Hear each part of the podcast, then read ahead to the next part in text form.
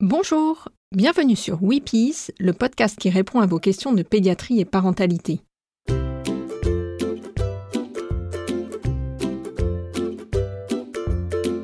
Je m'appelle Pauline Krug et je suis pédiatre. Je vis au Japon, à Tokyo, où nous avons déménagé il y a quelques mois pour le travail de mon mari. Nous avons trois enfants. Avant mon départ au Japon, je travaillais à trois endroits différents. Trois endroits très différents et complémentaires.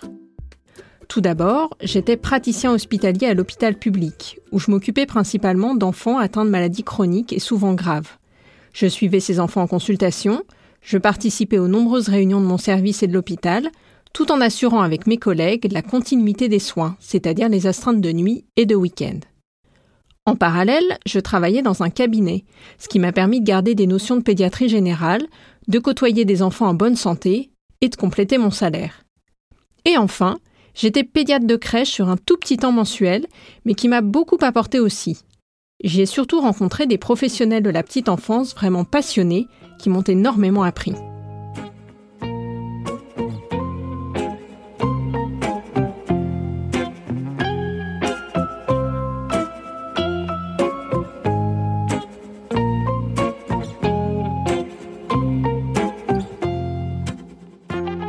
C'est en découvrant le libéral que j'ai ressenti le besoin de m'entourer d'autres pédiatres pour pouvoir échanger sur nos pratiques, pour ne pas devenir cette vieille pédiatre qui prescrit des médicaments appris 30 ans avant pendant ses études, qui ne se remet jamais en question, qui peut même avancer des on a toujours fait comme ça et c'était très bien.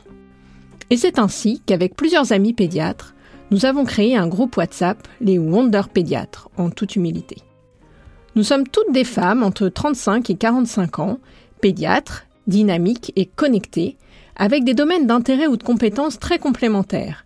Adolescence, parentalité, endocrino, néphro, allergo, hémato, remplaçante ou installée, ayant une pratique complémentaire à l'hôpital ou non, nous échangeons presque quotidiennement.